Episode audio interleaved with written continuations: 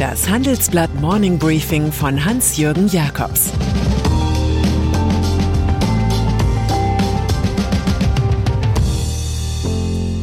Guten Morgen allerseits. Heute ist Montag, der 24. Januar, und das sind heute unsere Themen. Das knappe Gut der PCR-Tests. Wähler rechnen in Ahrweiler ab. Wann März den Brinkhaus machen wird. Pandemie.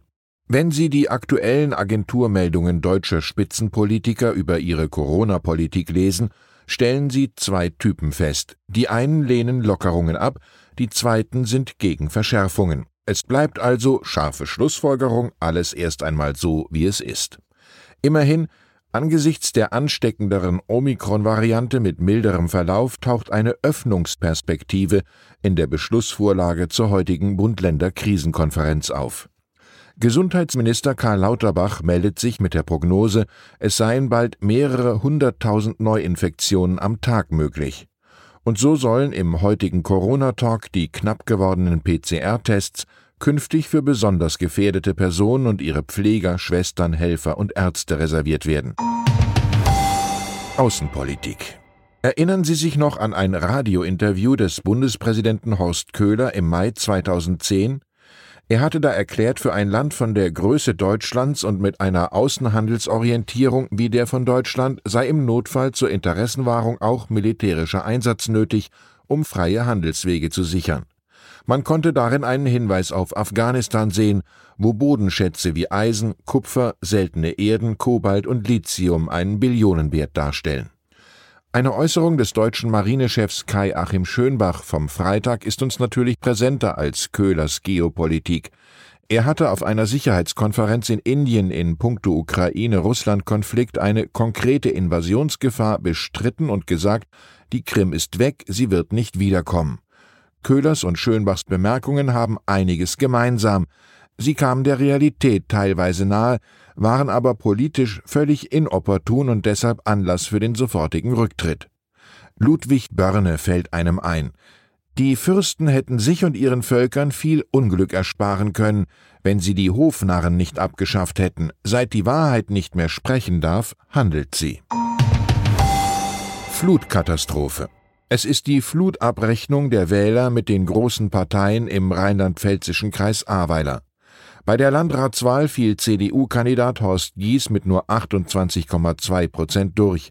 Sein Parteifreund Jürgen Pföhler, der vorherige Amtsinhaber, war in den Ruhestand versetzt worden, angeblich krankheitsbedingt, tatsächlich wohl wegen seines miserablen Managements der Flutkrise, die im Ahrtal 134 Tote kostete. Der als unabhängiger auftretende Christoph Schmidt von der SPD schaffte auch nur 19,3 Prozent. Mehr Vertrauen setzten die Wähler hingegen in Cornelia Weigand, parteilose Bürgermeisterin der Verbandsgemeinde Altenahr. Die Biologin, eine veritable Politikkritikerin in Sachen Flut, wurde mit 50,2 Prozent der Stimmen direkt im ersten Anlauf gewählt. Energie. Finnland ist der Showcase für Atomkraft in Europa. Mit ihr will man 2035 energieneutral werden mit einem Anteil von 60 Prozent am Energiemix. Vier Reaktoren sollen durch zwei neue ergänzt werden. Das erklärt, warum Notenbankchef Olli Rehn im Handelsblatt-Interview den deutschen Atomausstieg kritisiert. Er erhöhe die Abhängigkeit von Russland und überhaupt steigende Energiepreise seien der stärkste Treiber der Inflation in der Eurozone.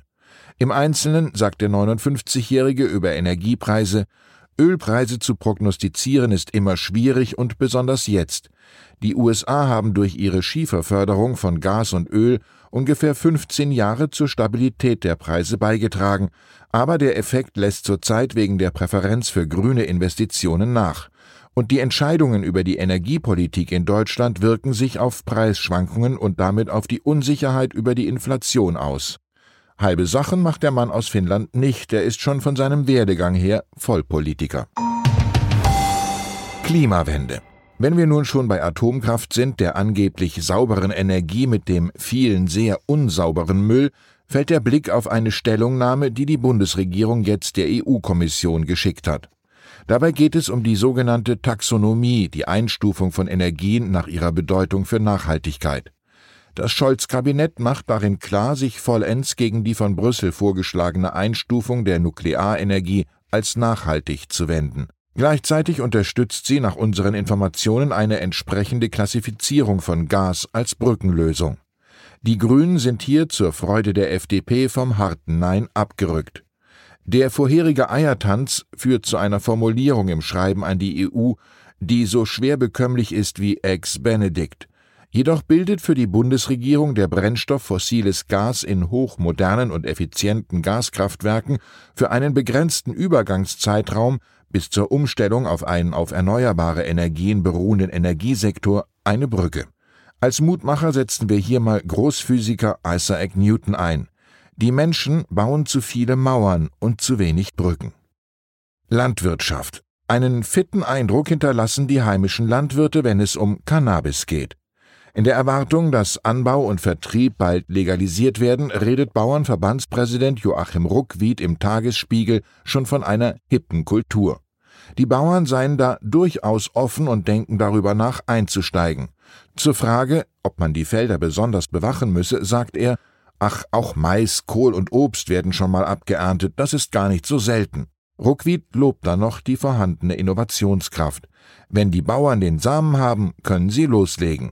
Fazit, das hat er nicht einfach so in die Tüte gesprochen. CDU. Und dann ist da noch Friedrich Merz mit knappen 95 Prozent im dritten Anlauf zum CDU-Chef gewählt. Geschlossenheit geht ihm über alles, weshalb nun ein Handyverbot am Sitzungstisch gilt. Es sollen nicht mehr interner live durchgestochen werden. Merz sagt, wir werden zukünftig Vorstandssitzungen und Präsidiumssitzungen ohne Handy abhalten. Das hat sich heute schon bewährt, das geht. Der Ex-Aufsichtsratschef von BlackRock Deutschland sei ein Mann aus der Wirtschaft für die Wirtschaft, leitartikelt unser Politikchef Thomas Siegmund. Er müsse aber liefern und sei die letzte Patrone der CDU. Auf den Posten des Fraktionschefs und damit des Oppositionsführers im Bundestag kann und will Merz nicht verzichten, schon gar nicht nach diesem Wahlergebnis, kommentiert Berthold Kohler in der Frankfurter Allgemein. Da Ralf Brinkhaus das Feld noch nicht geräumt hat, werden wir alle in den nächsten Wochen erleben, wie er mit einem schönen Zapfenstreich auf einen Schmuckposten wechselt und dazu ein nettes Gesicht macht. Ich wünsche Ihnen einen guten Start in die Woche. Lassen Sie ruhig einmal das Handy in der Tasche. Es grüßt Sie herzlich Ihr Hans-Jürgen Jakobs. Das war das Handelsblatt Morning Briefing von Hans-Jürgen Jakobs, gesprochen von Peter Hofmann.